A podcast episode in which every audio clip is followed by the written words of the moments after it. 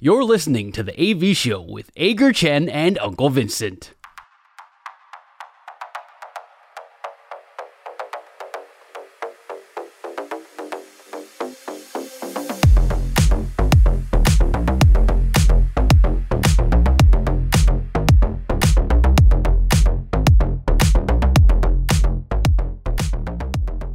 两好三坏满球数 是我们节目最后一个单元，我们互相问对方问题，双方答案相同的时候是好球，意见不同的时候是坏球。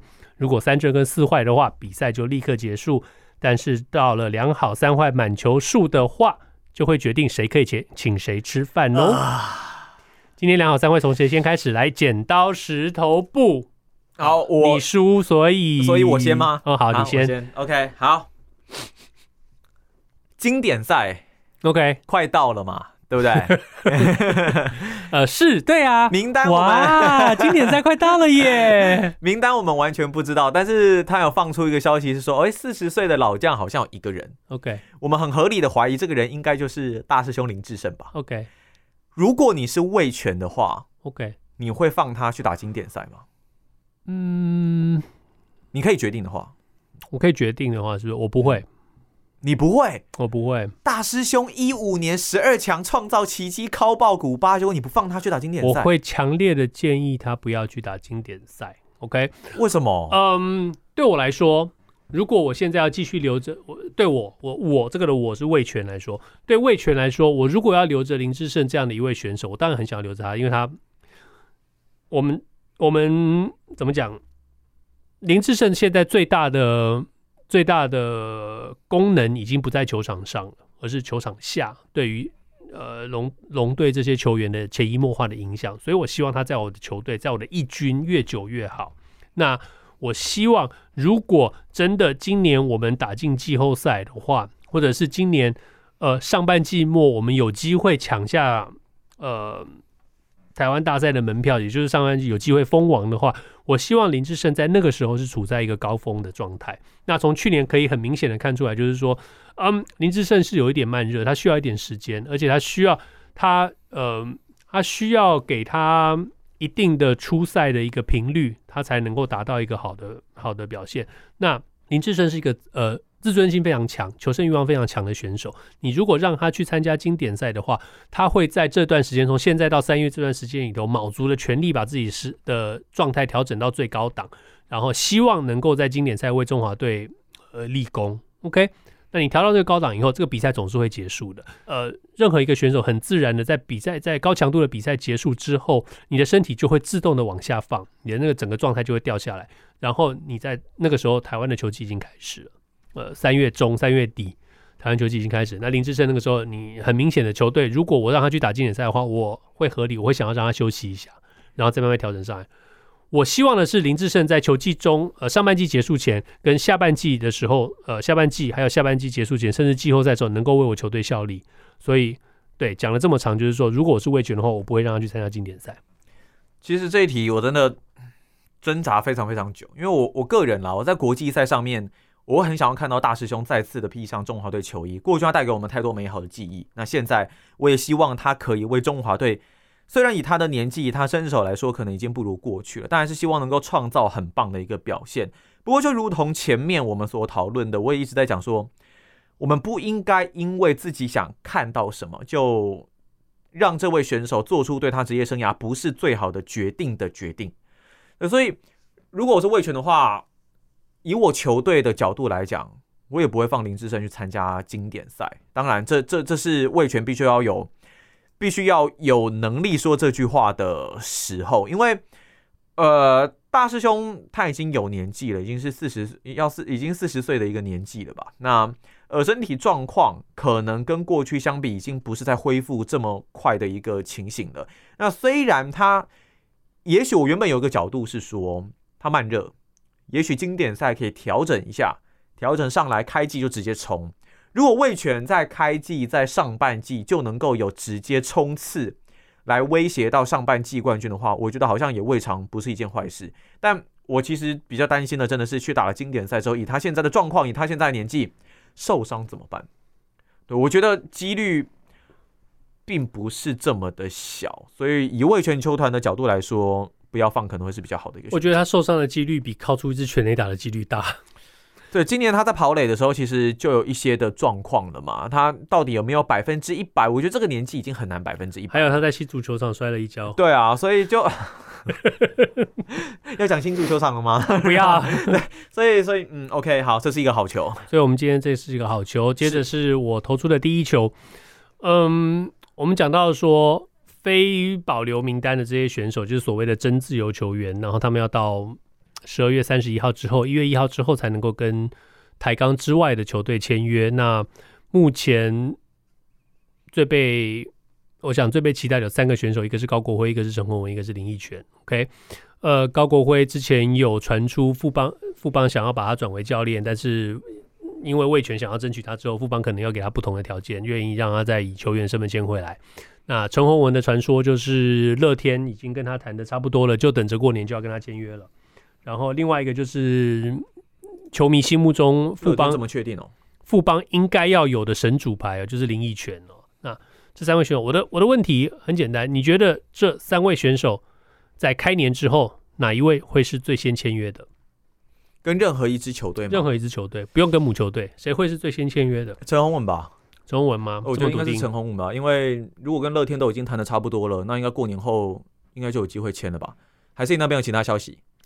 呃，我没有任何其他的消息，你知道，大家都大家都知道，文生大叔从从头到尾都是胡说八道的，OK，所以、嗯、OK，而且我们知道很久了、呃，对，所以我觉得最先签约的应该会是高国辉吧？为什么？因为我胡说八道的，我觉得就是高国辉。OK，大家要好好的听好纹身大叔所说的话，他讲的话不会是无凭无据，OK？嗯，所以呢，我们这一题是一个坏球，一个坏球，一好一坏，好。一样是经典赛相关的问题，但是我们把焦点放到日本队。OK，日本队目前大谷翔平要打日本队。OK，对吧？如果你是总教练的话，你会把它放在先发，还是你会让他来关门，或是放在可能牛棚？你会把它放在牛棚，还是把它放在先发的位置？就投手嘛？对，对，投手，投手的这个位置。嗯，大谷翔平啊，嗯，我知道有有说法是说他会担任担任牛棚啊，嗯。我就我我我我先讲一下，经典赛其实是在投手上有一个有一个有一些有一些限制的规定啊、嗯，譬如说在第一轮，我们就就讲就讲 A B C D 组的预赛好了，呃，单场比赛最多只能投六十五球，嗯，给六十五球之后你就要下去，那你如果投超过五十超过五十球的话，你要休息四天，所以基本上如果你先发投了超过五十球，投到六投你你大概这一轮就就没了，OK。那如果投超过三十球的话，你要休息一天，OK？或者是你连续两天出赛的话，你也要休息一天，OK？那以日本的实力呢，我觉得他在这一组唯一的对手只有韩国队，OK？所以我会选择让大谷翔平，但如果他打第一轮的话，我会让他担任先发投手，OK？他可以投六十五球，投完了休息，就这一轮结束，对，就这一轮结束。嗯、以日本队的实力，OK？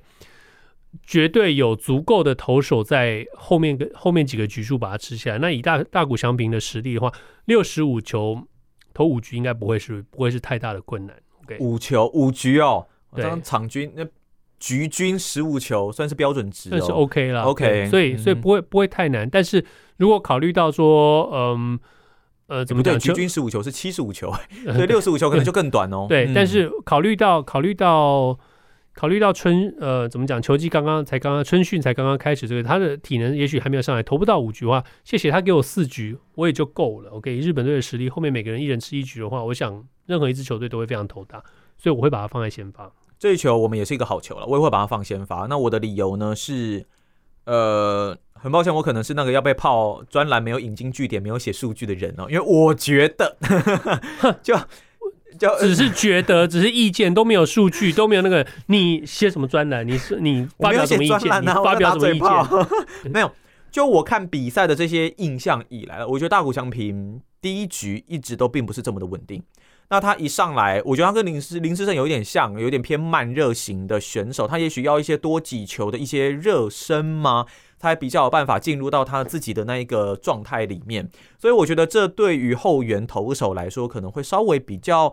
吃亏一点点，毕竟一上来就是必须要球球对决了嘛。那我觉得他这一点在先发上面会有比较好的一个发挥。此外，他在美国目前这样子看过来，也都是先发的一个角色。我觉得一个选手定位，他就像文生大叔所说的，他如果没有坏就不要修。那他如果没有太多特殊的原因或是阵容上面的缺陷，我们也都知道这一届日本队威力凶猛嘛。所以大谷翔平他的定位、他的等级来说，加上他又可以在打线做出贡献，我觉得就让他在他最习惯的一个位置当先发，我觉得是一个比较好的选择。对，除了你刚刚讲的这些之外呢，考虑到嗯，明年他就会被交易到道奇队，然后哦哦，有有有有有数据吗？你有新闻吗？你外面有来源吗？没有啦，就是我。所以呃，我我嗯，他但道奇球迷会希望啦。他以他以他以牛棚的出赛的频率，当然就会比先发的出赛频率还要高。那、嗯、那刚刚你也讲，牛棚一出来就是高强度。他到道奇会。到牛棚，没有没有，我是说经典赛。Oh, okay, okay. 然后然后他出赛的话就是高强度的对决，那这样一个情况下受伤的几率当然就也就比较高，所以我不希望他受伤，Okay. 所以对就先发就好了，一场就够了。嗯、好，现在最好日本被淘汰，中华队晋级，中华队晋级，中华队晋级。呃，分不同组没差。现在是来到两好一坏，两好一坏。OK，嗯，我的问题啊、哦。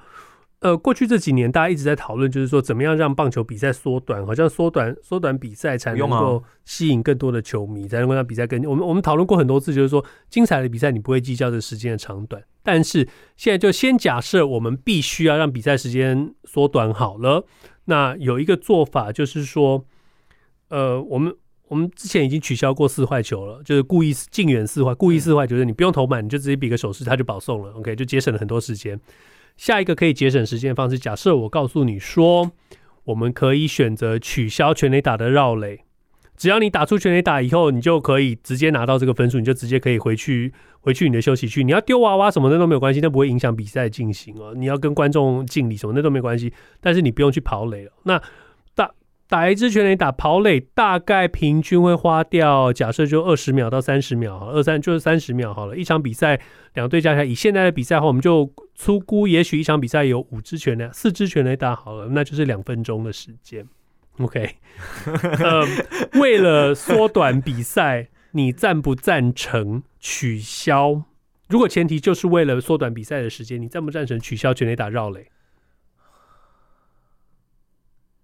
我觉得不应该啊，怎么会动到这个东西上面？全垒打绕垒是多么有传统，多么每一个球员绕垒的方式不一样，他速度不一样，他那那那那如果不绕垒的话，他也不太不太好甩棒了吧？感觉上他也不太好目送。对，你打每个人都目送啊，你打的时候你可以甩棒啊，然后目送啊，然后就走回休息室。对对对，好 low 哦，不行，没有办法接受。我我这个不管你说跟我说什么目的，我没有办法接受。可是近远四坏取消，你可以接受。